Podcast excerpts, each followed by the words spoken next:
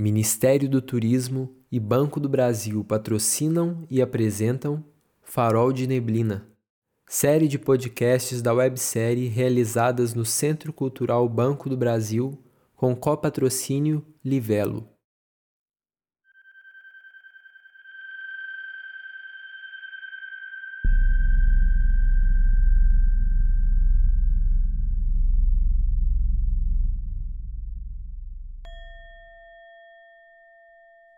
Olá, você está aqui comigo no podcast da websérie Farol de Neblina, com o patrocínio do CCBB e copatrocínio da Livelo. Eu sou o Zé Walter Albinati, ator, dramaturgo, diretor e professor de teatro, e fui convidado para puxar um papo com a equipe que compõe esse trabalho e também com parceiros e parceiras. Hoje eu vou conversar com a psicóloga Bel César. Muito bem-vinda, Bel. Muito obrigada, muito bom estar aqui, estou animada. Buonasera, né? Eu poderia dizer para você que está na Itália agora, e a gente diz para quem está nos escutando, bom dia, boa tarde, boa noite. Exato, eu estou cinco horas na sua frente. é isso. E a gente diz bom dia, boa tarde, boa noite, porque a gente não sabe quem é que vai nos ouvir, em que momento. O bom do podcast é esse, essa liberdade, né? É verdade. Maravilha. Bel, é... bom, a gente podia, né? A gente tava... esse papo ele ele está é, sendo estimulado pelo fato de o espetáculo Neblina ter sido transformado numa websérie nesse período de pandemia e de você ter tido uma proximidade muito especial na fase inicial do processo de pesquisa desse trabalho. E gostaria que você começasse se apresentando, contando, na verdade, um pouco de você para quem nos escuta aí agora. Bom, a gente é sempre diferente, né? A gente se apresentar é como se fosse dizer quem eu sou para quem, né? Bom, para o Neblina, eu sou uma pessoa que estou envolvida com toda a reflexão sobre o morte e luto, como psicóloga, como pessoa e como praticante do budismo tibetano. Então, em 91, 92, eu comecei a trabalhar para acompanhar pacientes terminais não como um trabalho único, né? Eu sempre fiz o meu trabalho de consultório, mas desde lá eu me dispus a acompanhar aquelas pessoas que estivessem passando por essa fase final, né? E a minha motivação foi principalmente porque eu vivi uma situação em que eu vi a solidão com a qual a gente vive quando a gente está diante desse tema da questão da finitude, do morrer, do luto. E aí eu vi que esse, essa era uma questão que eu queria mesmo uh, me aprofundar, né? E a partir daí, todo o meu trabalho, o meu conhecimento com a filosofia do budismo tibetano, está todo vinculado a essa questão do morrer e do luto. Isso, e aí há dois anos você teve né, um, um, um encontro com a diretora do espetáculo Neblina, Yara de Novaes, com o assistente de direção, Daniel Faria, uhum. é, Fafá Renó, que é atriz, e Léo Fernandes, e enfim, né, com a equipe, e isso é, sempre se referem de uma forma muito positiva a essa inspiração, esse estímulo que, que esse encontro trouxe. Inclusive, até aproveitando para quem nos escuta agora, tem um, um bate-papo muito bacana com uma das ações é, do, do, da websérie Neblina. É, temos os bate-papos com diversas pessoas e Bel César também conversou com o assistente de direção Daniel Faria num papo muito bacana. Quem quiser depois também é, procurar, acho que vai ser um complemento muito especial para esse papo nosso. Mas aí queria te dizer do que, que ficou né, desse, desse encontro para você, essa busca né, de, um, de, um, de um elenco, de uma equipe de teatro é, que te busca para escutar essas questões em relação à impermanência, ao luto, à finitude. Como é que foi para você? Olha, primeiro assim, é muito bom quando alguém tem abertura para querer te escutar, né? É, não é uma coisa óbvia você ter alguém que está interessado naquilo que você tem para oferecer e está para dizer alguma coisa diferente para essa pessoa. Então, sem dúvida, quando existe uma receptividade do lado de quem escuta e uma vontade de compartilhar, de realmente assim transmitir alguma coisa de quem fala, o encontro é sempre muito bom, né? Não tem por que não dar certo. e, e eu senti que houve muito essa empatia. Eu acho que eles estavam todos também em busca dessa visão uh, mais espiritual, mais profunda da vida, não só a questão da morte como um fato ou a perda de um filho também como um fato, mas tudo que possa significar a reflexão da morte e a perda de um filho, né? Então achei que tudo isso uh, aproxima, porque uh, de todos, ambos estão abertos para receber, ouvir e falar. Então isso senti, por isso senti muita empatia com o grupo, foi muito bom. E aproveitando até esse, esse preâmbulo que você fala quando você, você situa um pouco o espetáculo, eu tenho feito esse exercício com as pessoas que têm conversado conosco. É, se fosse para você dizer de uma sinopse, um resumo é, da, da, da, obra Farol de Neblina, né, Farol de Neblina, é sem um compromisso aí de uma, uma síntese literária, né? Porque essa síntese mais objetiva já consta aí do, do, do material é, que divulga o trabalho. Mas a sua percepção, o que, que é para você o Farol de Neblina? Olha, é um encontro com você mesmo na perda de um outro. Nossa, isso é uma é uma máxima. Bonito de escutar. né?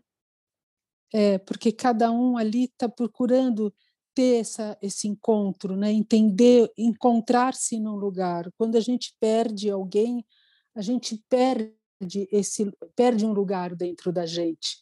Então a gente tem que a gente tem que se reencontrar depois de uma perda, né? Sim, sim. E tem alguma situação, alguma cena é, da obra, né, da websérie, que em especial te tocou ou, ou que te marcou de alguma maneira? Olha, eu acho que quando ela está uh, pedindo para falar e o outro não, não, não, abre a porta, né? Sim. Ela está na porta e fala: por favor, me ajude, uh, por favor, atenda, né? Eu Sim. achei forte aquele esse pedido de quase uma clemência, né? Um pedido do olhar do outro. E, e eu entendendo um pouco mais a peça depois, em cima disso que eu te disse, que é um processo de você encontrar você mesmo, o olhar do outro ele é muito importante para esse encontro uh, com, com quem somos agora, uh, pelo que passamos, porque encontrar consigo mesmo é um processo que é feito junto com os outros, mas você tem que fazer de si para consigo. Mas o olhar do outro faz parte desse processo também, né? E quando a gente está vivendo um luto, é muito difícil esse espaço do olhar do outro, porque você precisa de um olhar de alguém que esteja com você aonde você está e não num lugar de pena ou, uh, alguma uma necessidade de te ajudar de alguma maneira, baseado numa nessa sensação de que a pessoa não está bem. Não, ela está profundamente tocada, não quer dizer que ela não está bem. Ela está profundamente vulnerável. E esse momento de um luto, ou quando você está enfrentando a morte, você quer alguém que te olhe por inteiro e não como uma parte, alguém que não te veja, né? E essa essa cena ela não está sendo vista. Ela está pedindo para ser vista, mas por ela inteira. Ela não está pedindo para ser vista só uh, por uma parte dela, vamos dizer assim, né? Então eu acho que quando a gente tem muito, a gente está muito vulnerável, estou me referindo ao luto principalmente, mas nesses momentos de solidão, do COVID, tudo, a gente tem medo de perder a consciência de nós mesmos. Sim, e as defesas são muitas, né? Quando você fala da personagem que está à porta e, e né, clamando, pedindo, né, para é. o outro que está do lado de dentro da casa, a gente tem aí já de início estabelecida duas vulnerabilidades, duas solidões, né? Como é? A gente não fala de luto no, no, num singular absoluto, né, Bel? Eu acho que o, o luto ele tem uma, uma pluralidade muito grande. Se a gente for pegar dentro do aspecto da peça, os personagens Sofia uhum. e Diego, né, que, que, uhum. se, se, apresentam para nós ali como Sofia e Diego, e depois tem um desdobramento de, de quem são, né, a partir da, das personagens né, que vêm à tona, Júlia e, e Rafael, a gente tem ali duas solidões, duas celebrações de perda, né? Como é que é uhum. é isso da, da, né, da, desse luto plural, esse luto desigual para cada um? Eu acho que o luto ele é desigual, mas ambos têm a necessidade de ser vistos aonde eles estão. Sim. Sejam, eles podem estar em lugares diferentes, mas a, o olhar do outro ajuda eles a se perceberem uh, como como quem são agora. É, é interessante, né? Às vezes basta uma pessoa nos olhar com presença que a gente já se sente melhor. Ela não precisou dizer nada, mas ela estava ali presente para nós, né? Essa uhum. sensação de ter alguém presente, disponível porque está aberto, né? Essa sensação ela é muito curadora para o luto, que assim cada um tem um medo, cada um tem uma dor, cada um tem uma perda uh, de acordo com a sua história de vida. O que é perda para mim vai significar uma junção, um resultado de todas as perdas que eu já tive antes. Então, cada um tem uma memória de perda, por isso cada um vai viver a perda de um modo diferente e também em relação ao futuro, né? O que para mim perder significa na direção do que eu tenho à frente, né? Eu costumo dizer a mente quando uh, se orienta, se organiza. Num processo de luto, a mente está desorientada, porque ela tá, ela vai ter, vai pedir um novo ajuste, ela vai precisar, dependendo, lógico, como foi esse processo, essa perda e tudo mais, né? Mas, uhum. em geral, é, é, é, aquela coisa que a gente fala assim, e agora? Né?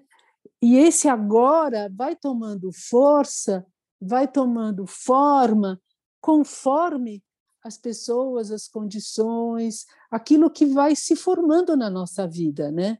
dependendo do. Agora mesmo, nós somos todos vivendo essa situação bizarra, que a gente não sabe quando vai terminar isso, o que, que é isso, o que, que termina, a gente já não sabe mais, a gente só quer poder voltar a encontrar as pessoas, poder abraçar, né? E, Sim. e eu tenho acompanhado, estou com muitos pacientes do Brasil, eu tenho acompanhado muitas perdas. E é um luto em choque, não é um, é um luto sem é um luto sem preparo, né? Sem sem ele é a partir do medo, né? Ele não é um luto de aceitação, ele é um luto de desespero. É muito difícil. Sim, e tem uma dimensão é, real, assustadora, né? De pessoas que estão tendo perdas, né?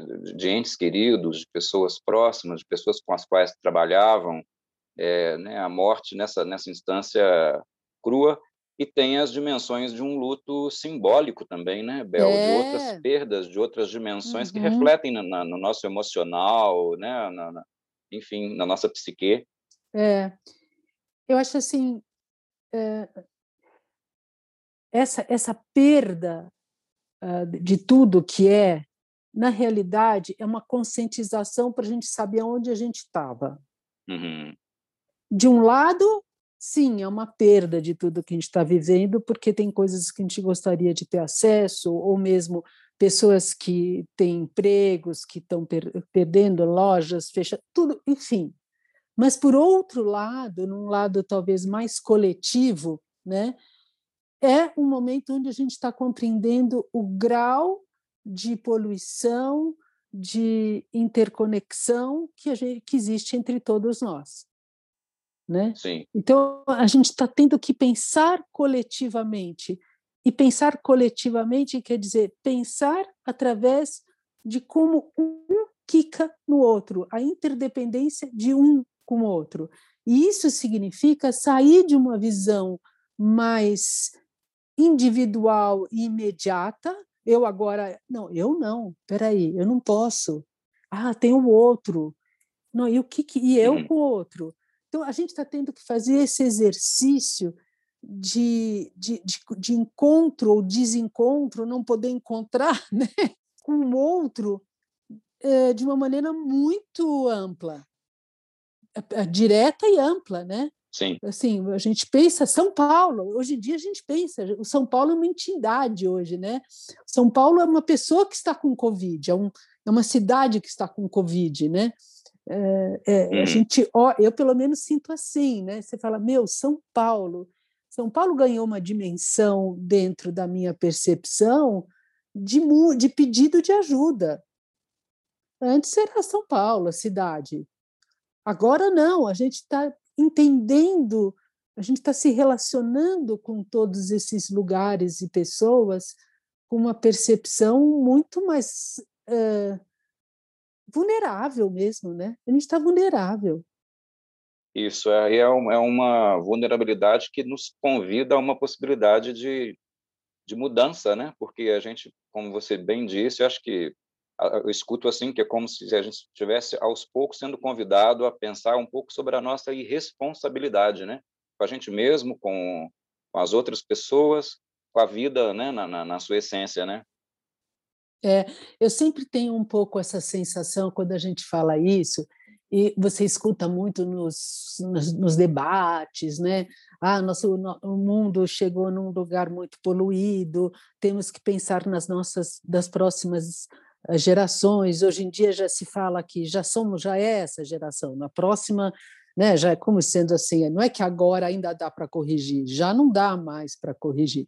Eu sempre sinto que essa hora a gente tem uma sobrecarga daquilo que a gente não tem feito. A gente sente uma espécie de culpa, por exemplo, agora na época da pandemia, Aqui eu consigo que o mercado traga as coisas para nós na porta, mas vem um monte de coisa, embalagem de plástico. Uhum. É, é, assim, é o que temos, né?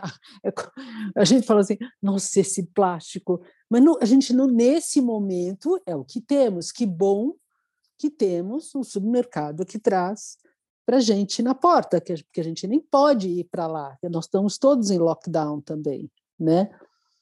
Então, é como se a gente tivesse uma certa, uma certa culpa de participar de um mundo já tão, uh, tão poluído, né? essa responsabilidade sem saída, sem o que fazer. Né?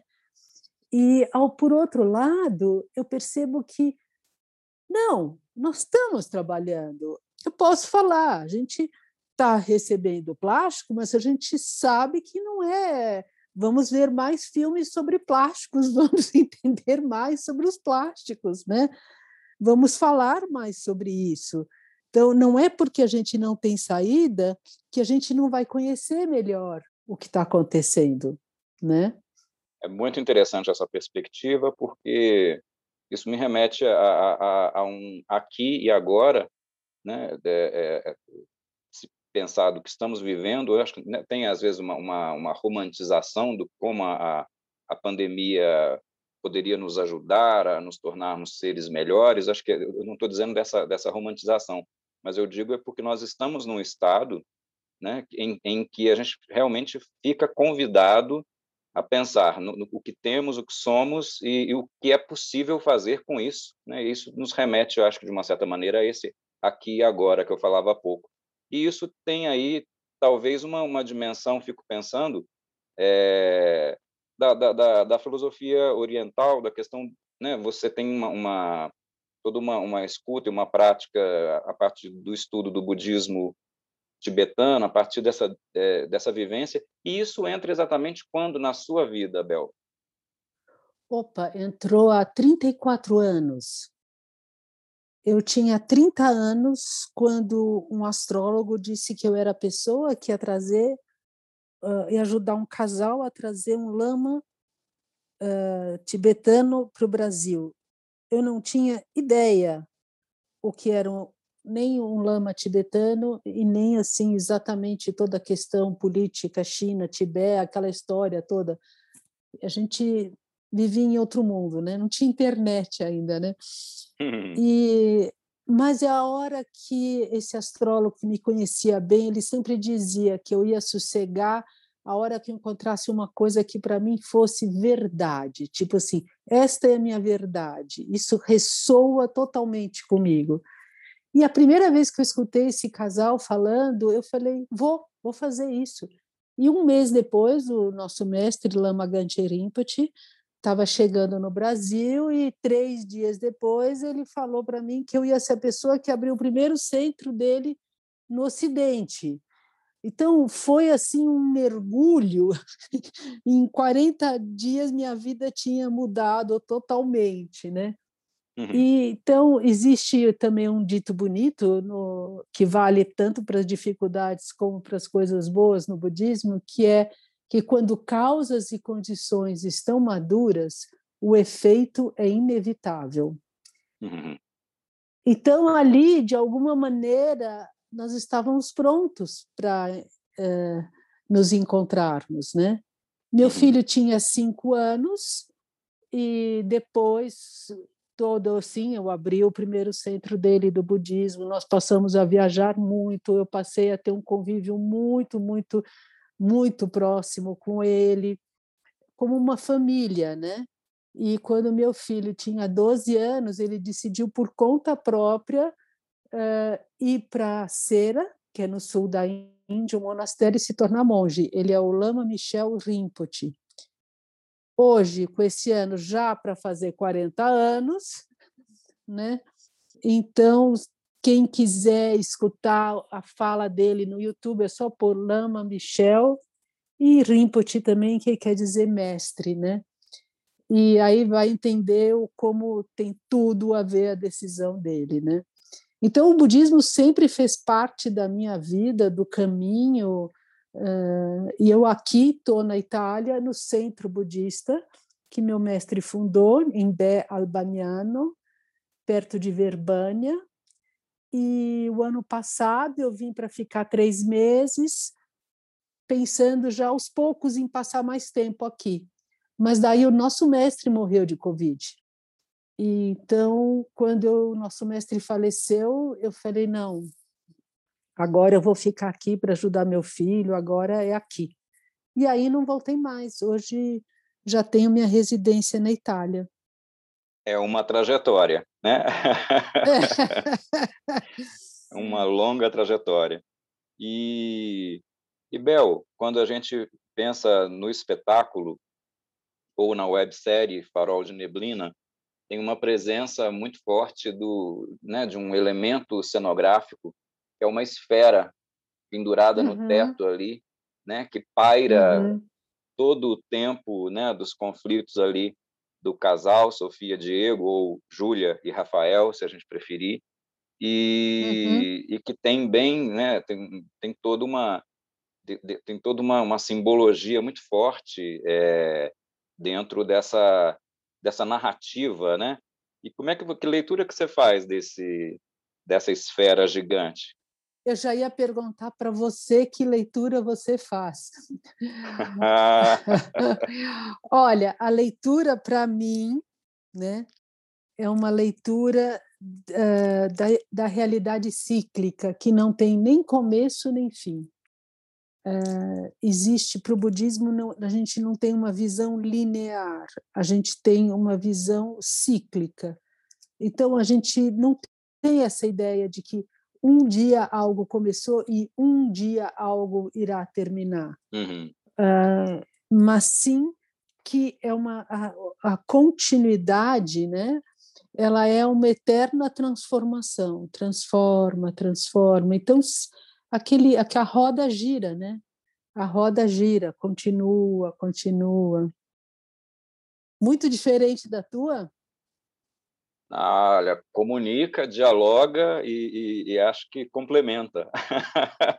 Aham, é, agora me conta a tua. Te é. conto, é. te conto a minha. Primeiro, só situando para quem nos escuta, né, essa, essa presença cênica forte dessa esfera que paira ali sobre as personagens, né, é uma obra do, do, do cenógrafo André Cortez, e é muito interessante porque, é lógico, quanto mais aberta é a obra artística, tanto mais possibilidade de leituras. Então, aqui a gente não está passando um receituário né, de como ler, mas é muito interessante uhum. perceber né, o, o, o, aquele ponto de tensão né, que, que, que, que, paira sobre as questões daquelas personagens e que, de uma certa maneira, uhum. é, é, como a, a, a Sofia diz, ela, ela esbarra numa pedra quando ela está num, num, caminho ermo até chegar né, à, à casa onde está Diego, e ela vai dizer, né, ela nem, nem, nem se deu conta da, da, dessa pedra. Então, ora, eu percebo às vezes como essa pedra agigantada, né, daquilo, de alguma pequena coisa que não se percebe, mas que toma proporções gigantescas depois, como eu vi também eh, a, a transmutação daquilo num, num, globo, né, na, na, na, esfera do mundo também, de uma certa maneira, à medida uhum. que aquilo é um objeto ele é ele, ele, tem algo pendular e ele é trans, ele se transforma né ele não fica fixo uhum. quem puder assistir a peça vai poder observar isso ao longo da da, da, né, da, da narrativa toda e aí fico pensando nisso né daquilo que se muda daquilo que se pode transmutar né e acho que de uma certa maneira eu escuto isso também como um princípio que eu acho que o budismo de uma certa maneira lida como uma forma muito sábia, né? Da, da, nesse sentido uhum. das impermanências, né? Enfim, te, uhum. te, contei um pouquinho do meu olhar aí. é, é. Porque a gente tem essa sensação, né? Que quando uma coisa acaba, ela não tem nada a ver com o que veio antes. Mas isso é só um, uma percepção, é só um modo de perceber. Porque se você for se você tivesse a oportunidade de passar um filme para você que mais em slow motion, você ia percebendo como todas as transformações são contínuas, né? E, e essa é, na realidade, talvez a marca principal da percepção do budismo tibetano sobre a morte, porque não existe, é, é uma continuidade. E então é, é como se dizendo assim, não é uma questão filosófica de uma história ou de uma percepção ou vamos dizer de uma ideia que se criou é a própria continuidade é como se na, é como se não na natureza tudo é contínuo assim nós humanos então tudo contínuo e se transforma não existe essa esse desaparecer em nada né uhum. E Bel, é, é muito interessante, né? Porque esse pensamento é, oriental, ele traz uma, uma, uma, uma, perspectiva outra que a gente, às vezes, no Ocidente, é um pouco ensurdecido para dar conta e, às vezes, a gente se desperta para para essa percepção. Uhum. Por outro lado, dentro da, né, da, de uma leitura é, do Ocidente, a, as formas de lidar com o luto, ela nos coloca aí em, em respostas diferentes diante de situação de perda e, e como é que você percebe isso, essa, essa, essa diversidade de enfrentamento, tanto cultural, às vezes até, não sei se podemos dizer também, de gênero, como é, né, que, como é que cada um dá conta do, do, desse estar diante de uma perda Bom. simbólica ou, ou, radical, como é a morte, como essas é. personagens, é. né, o eh, Júlia e Rafael enfrentam. É.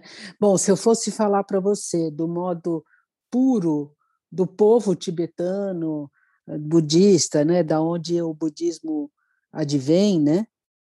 Ah, lá no quando alguém morre, eles não existe o, o luto da pessoa, existe todos os rituais, tudo que que ocorre é para enviar, emanar, eh, transmitir energia para aquele que se foi todo o processo é envolvido para é dedicado para a pessoa que morreu, para que ela possa, por exemplo, uma das coisas que se faz é quando uma pessoa morre, isso a gente faz também aqui na nossa tradição, a gente faz uma doação em nome dela, para que toda a energia positiva que ela acumulou através da, das ações dela, da palavra dela, possam continuar emanando força para ela. Então não existe assim a pessoa acabou, né? E, e ele e como se o processo da morte ele já é compreendido de que existe essa finitude uh, desta vida para continuar para uma outra. É como dizendo assim, todo mundo sabe que depois continua. Então, sente saudade, mas não entende como uma perda. E isso eu realmente posso falar que essa vez eu me surpreendi, porque quando meu mestre faleceu, eu incrivelmente eu continuei sentindo, eu não senti essa perda, eu não senti perda.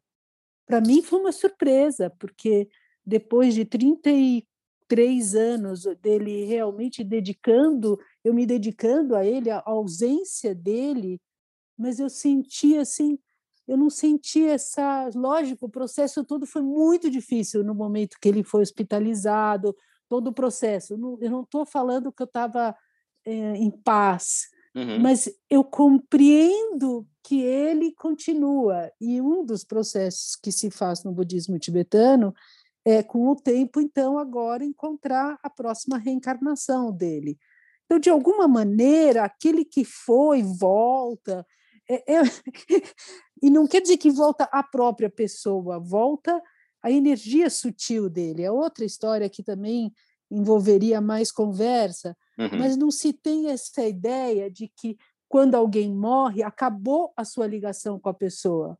Não, você continua. O teu karma, quer dizer, o teu vínculo de, de causas e consequências que você tem com uma pessoa continua. Eh, a gente tem até uma palavra de alguma maneira talvez não bem compreendida, que seja karma, mas o teu karma com alguém continua mesmo depois que ela morreu. Então não é que acaba totalmente, entende?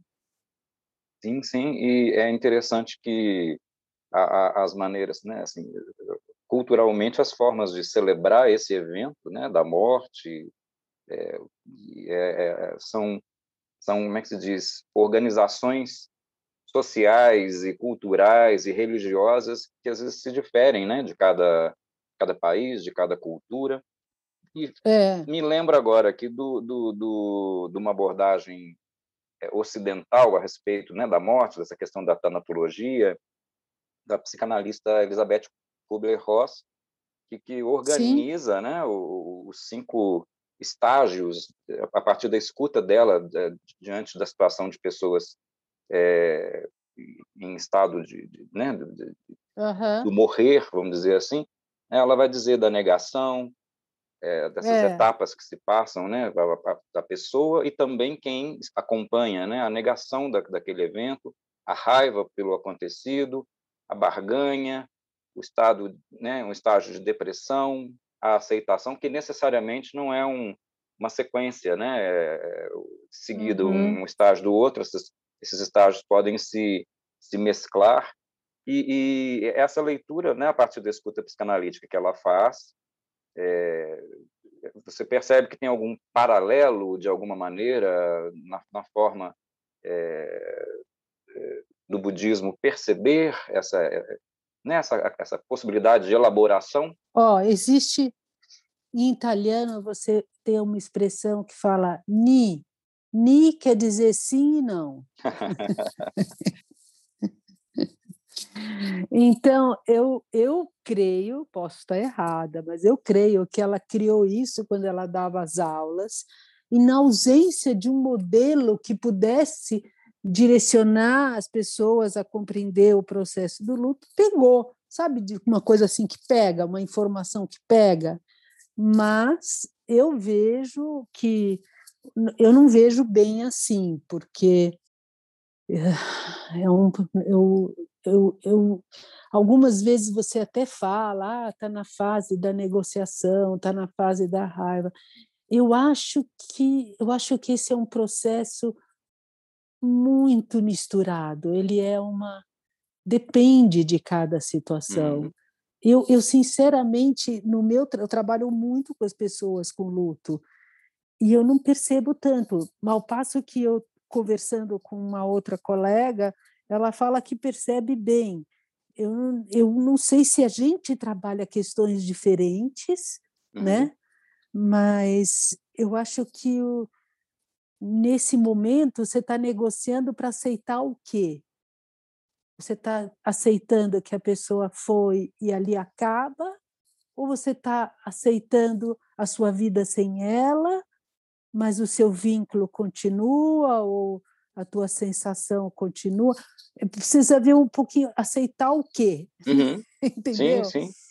Porque eu acho que a gente tem que, a vida, todas essas questões, no fundo, para mim, para uma visão budista, tudo, qualquer coisa, coisa boa ou ruim que te aconteça, você deve poder usar esta coisa como uma oportunidade para você se tornar uma pessoa, se desenvolver internamente, ter mais paciência, ter mais eh, generosidade, ter mais fé, mais motivação, mais esforço, mais concentração, mais sabedoria. Então, se você uh, tem essa a, perseverança, uhum. né? Então, se você, então, na realidade, seja nas situações difíceis ou nas boas, se você transformar elas como um caminho de se tornar pessoas melhores, não tem uma fase que termina. A vida é toda assim. Sim. Não tem um, já é um modo de viver. Por isso que eu falei interessante que os, os tibetanos já é um modo de viver, já é isso. Não, não tem uma coisa extra, entendeu? Para quando está uma fase quando você está no luto. Ah, sim, não, não tem como lidar como uma estratificação, né, de graus. Ela mesma aponta para é, isso como é algo. A própria vida, sim, né? Sim, sim. É, ela própria aponta na, na, na, né? na, na leitura em profundidade que são são aspectos que se mesclam, né? E acho que né, não, qualquer reducionismo transformaria é. essas etapas em uma mas eu acho um livro de receitas. Foi pego, sabe?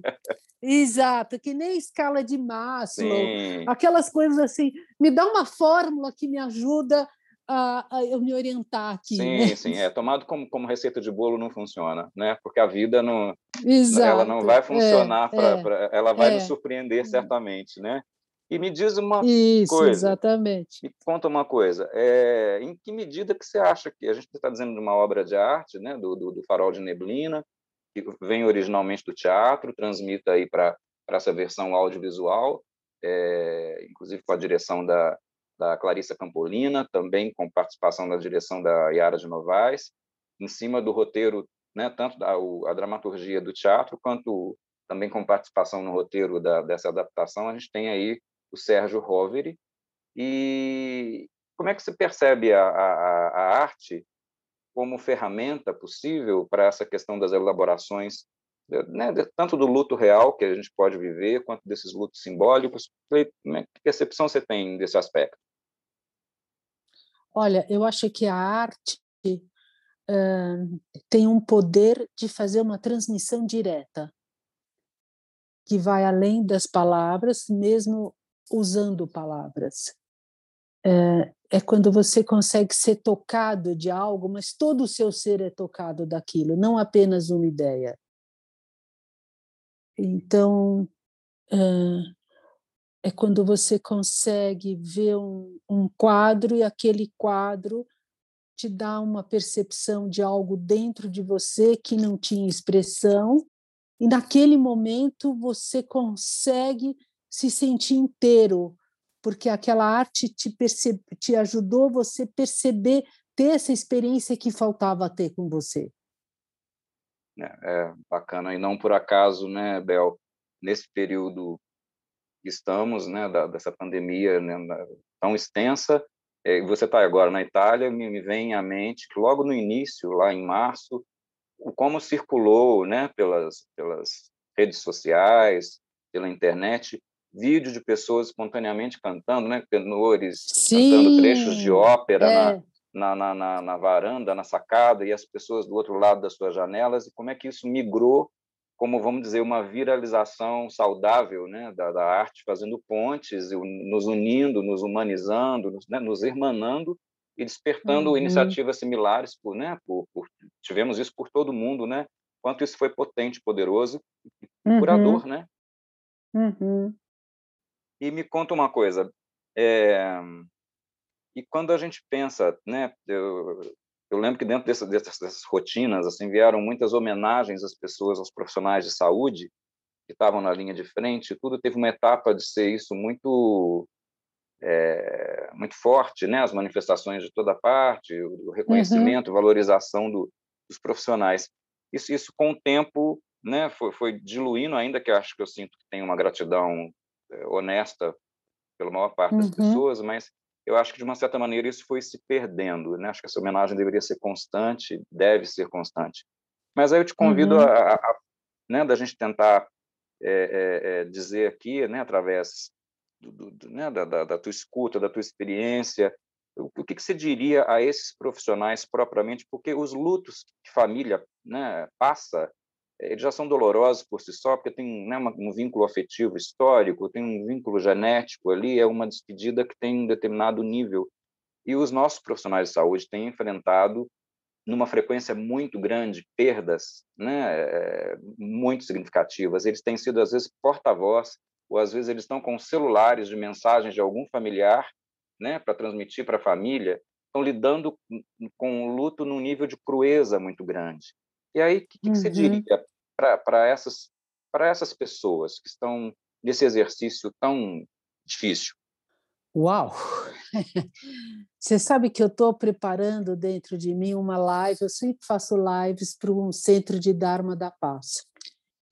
E eu estou me preparando para falar uma live que é sobre fuga sem saída. Porque é isso que está acontecendo. A gente quer simplesmente conseguir terminar, dar um tempo para tudo isso, mas a gente não tem saída ainda, né? Então, nesse momento, eu acho que além de dizer para eles que sim, eles precisam dormir, descansar, porque é que nem um corredor, isso aí todo mundo já deve ter falado para eles, mas que nem quem faz corrida sabe que tem que descansar no meio da corrida, inclusive para ganhá-la, que tem que por um período não usar, não fazer usar toda a força, senão você não chega até o fim. Tudo isso eu acho que eles já devem ter escutado, né? Agora, o que eu digo, pra, que eu tenho vontade de dizer para eles que eu acho que, apesar de todo esforço, exaustão, eles estão se tornando pessoas melhores. Eles estão se tornando pessoas mais corajosas. Eles estão se tornando pessoas com um significado de vida mais profundo. E eu acho que essa transformação, para aqueles que estão podendo reconhecer os seus valores, os seus princípios, como com as suas ações que estão honrando esses valores e princípios da vida, da, da colaboração, da importância de uma troca de olhar, da importância da gentileza. Essas pessoas, todos eles estão se tornando pessoas melhores. E eu gostaria muito de poder encontrá-los quando for possível. Nossa, é... eu gostaria muito, muito que, que, isso chegasse a muitas pessoas, especialmente a, a, essas que a gente se refere, né, que são os profissionais da saúde, né, pessoas que lidam diretamente com esse limite de morte e vida, e que essa, em especial essa essa essa última expressão sua chegasse para tocar no coração dessas pessoas. É. é... é. Bel, a gente tem, né, eu tenho feito uma prática a partir de, um, de uma experiência que a, a Yara de Novaes, que é diretora do espetáculo, ela sempre, é, durante algum tempo da criação do, do, do, espetáculo Neblina, ela convidava a Fafá Renó, atriz, ao Léo Fernandes, ator, e equipe que fizessem uma meditação, e fizessem, se colocassem uhum. nesse estado Queria que você falasse um pouquinho sobre a importância da meditação, porque a gente daqui no, do, do, né, no, no, Ocidente tem, às vezes, uma versão, é, ou digo até uma aversão à questão da meditação, que é como se estivéssemos parados no tempo e, e perdendo tempo, ou, ou, ou, num nível de, de ah, eu, eu, preciso desligar, eu não posso me desconcentrar com nada, e, e a gente sabe que essa percepção ela é distorcida, porque tem toda uma conectividade com aquilo que nos ronda, com aquilo que nos acontece naquele momento, e que também são matérias-primas dessa contemplação, dessa meditação. Então, eu queria que você dissesse um pouco para a gente, porque para esses tempos, eu acredito que a meditação ela é uma ferramenta, ela é um, um portal né, importante para a uhum. gente se uhum. conectar mais e achar momentos de respiro, né? É, a gente meditar para o budismo tibetano quer dizer familiarizar a mente com algo. Quando eu vou meditar, eu quero familiarizar, eu quero que minha mente se acostume com isso, né? Que eu possa uh, treinar, é um treinamento, né? A meditação. E tem um exercício que, apesar da gente não poder estar tá se vendo, mas é o meu exercício cotidiano para quando, principalmente quando eu vou dormir ou quando tem alguma desculpe, tem alguma sessão que é forte demais e eu preciso me autorregular, que é você é uma meditação junto com o corpo, porque eu acho o corpo imprescindível. Estar em sintonia com o corpo é por si só um modo da mente se organizar, da mente acalmar, de ter concentração, de ter ajuste, né? Então, às vezes, a gente vai meditar como se tivesse que agora eu tenho que ficar quieto, parado, e eu não tivesse em conexão com o corpo. Não, então vamos fazer o contrário. Vamos regular o corpo para a mente se sentir bem recebida. Ela, aí ela vai falar assim: ah, bom, aqui assim gostoso eu fico. Agora, sentar e sentir a ansiedade do corpo e achar que eu tenho que ficar ali quieto, ali realmente a meditação não é a coisa mais agradável, né? Então, tem um exercício da experiência somática do Peter Levine, que é o método com o qual eu trabalho, que se quiserem também saber mais desse trabalho, entrem no site Trauma Tem Cura, né? E tem, uma, tem um exercício que ele é muito simples, mas que ajuda muito a se autorregular. É você colocar uma mão sobre o seu peito e a outra mão sobre a barriga. E você só vai sentir essa sensação. Que sensação você tem de estar com uma mão na barriga e outra no peito? Aí você fica um tempo sentindo isso, sentindo se a mão de baixo sobe mais que a de cima, acima de baixo. Se você pôde, antes disso, perceber todo o teu corpo, onde estava um pouco mais agradável e onde estava desagradável, melhor ainda. Como a gente está querendo fazer, falar algo que possa ser muito imediato, essa é a primeira coisa. Põe uma mão na barriga e outra no peito dali a pouco, a gente vai fazer uma coisa que é assim: a gente vai escorregar o mais lenta, lento possível, lentamente a mão de baixo vai começar a subir para cima e a de cima vai passar sobre a de baixo e descer para a barriga. E aí a gente é tão incrível porque é muito diferente a sensação para todo mundo que eu conheço sabe qual que é a sensação mais agradável, se é a mão direita na barriga ou é a mão esquerda na barriga. Aí a gente fica um pouco nessa sensação e dali a pouco a gente vai e volta.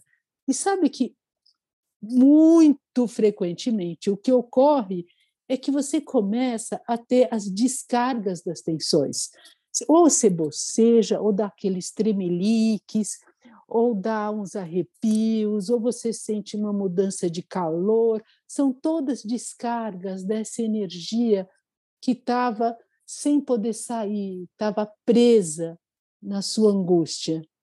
Então, isso ajuda muito a se autorregular.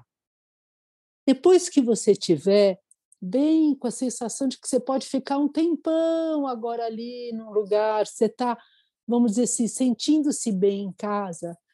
Em termos budistas, o que a gente faz é dedicar essa energia. Então, a gente pensa em todas as pessoas que estão com angústia, que estão uh, com pânico, ansiedade, medo, e você imagina que essa energia que você está em raios de luz, vão até essas pessoas e preenchem esses lugares dessa luz.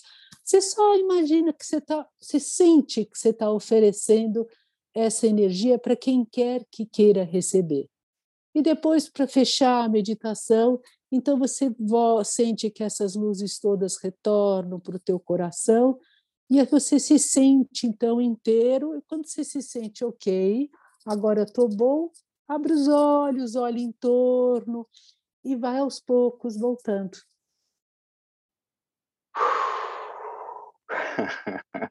Eu vou ter que compartilhar aqui com você e com quem nos ouve aqui pelo podcast que à medida que você foi dizendo desde o início, eu me convidei a fechar os olhos e a seguir as indicações que você eu senti é. Ah e olha muito uhum.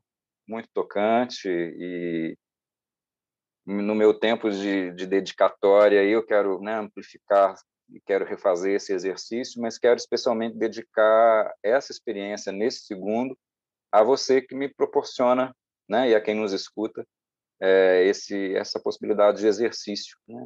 O, o, Neblina ele fala de um aguardar por um amanhecer, né, que é isso. E que, de uma certa é. maneira, é. isso enuncia para a gente uma possibilidade de um, de um algo que virá, né, de que nem tudo permanecerá exatamente como está, que as coisas podem mudar e que a gente consiga né, a, atravessar a noite, curtir a madrugada para merecer o dia. Né? E, e, é muito, muito bacana é. experimentar é. isso com você aqui.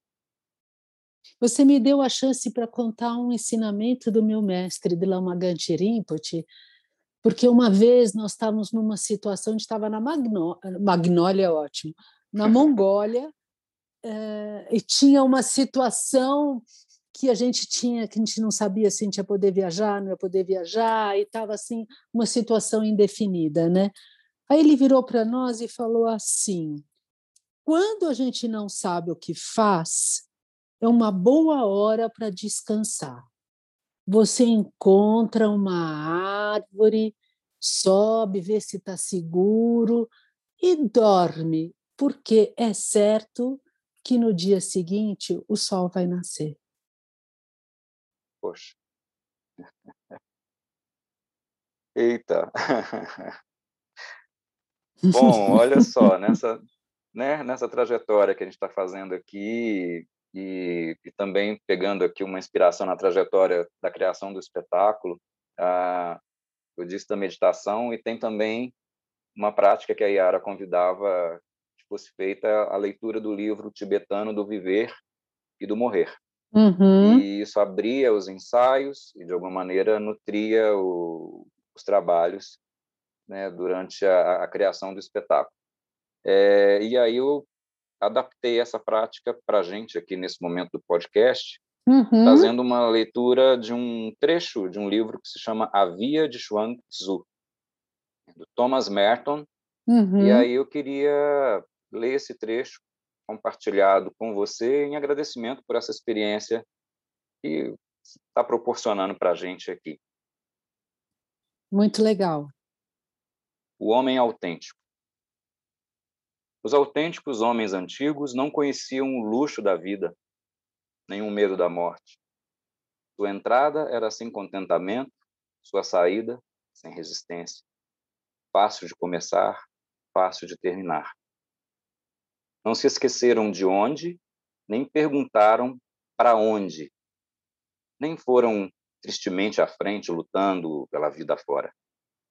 Aceitaram a vida como é felizes. Aceitaram a morte como se apresenta, despreocupados. E partiram. Para lá. Para lá. Não desejavam combater o tal, não tentavam, por seus próprios planos, ajudar o tal. Estes são os que chamamos de homens autênticos. Mentes livres, pensamentos distantes, frontes limpas, faces serenas. Estavam frescas? Frescas apenas como o outono. Quentes? Nem mais quentes que a primavera. Tudo isso surgiu deles, calmamente, como as quatro estações. Muito lindo. É nessa experiência de ciclos que eu fico feliz, né, que, que o podcast tenha possibilitado esse reencontro seu com o Farol de Neblina, esse encontro nosso, esse encontro com quem nos escuta, e deixo aqui em nome da equipe, todas as pessoas envolvidas, o nosso sincero, nossa gratidão sincera mesmo. Bel, que encontro bonito. Muito bom. Eu também fico eu fico muito grata por essa conexão. É muito legal, é muito bom. A gente sente bom de verdade, como a gente fala, né? Sim, sim, sim. São, são formas, são nutrições que a gente se permite e, é. e que são fortalecedoras, né? Bom, depois do teu texto, são, é uma gratidão autêntica. é, sabedoria oriental tem tem recados é profundos é aí para nos alentar, para nos encorajar. Né? Isso é, com certeza, são alguns nortes que a gente precisa voltar a eles, né? Uhum. Uhum. E aí fico aqui junto, né, com todo mundo que estava nos escutando, lembrando que a gente tem dentro das ações aí do, do podcast a possibilidade né, de vocês verem os bate-papos que já aconteceram, rever a websérie que está disponível, outros, podcast, outros podcasts que estão é, disponíveis também, e que a gente siga, se siga junto aí, encorajados para atravessar isso no sentido da, da melhor mudança que a gente possa alcançar. Um beijo grande, Bel, um beijo para todo mundo. Outro e muito, muito obrigada. A gente que agradece. Tchau. Tchau, tchau. Lei de Incentivo à Cultura. Patrocínio: Banco do Brasil. Copatrocínio: Livelo. Secretaria Especial da Cultura, Ministério do Turismo. Governo Federal Pátria Amada Brasil.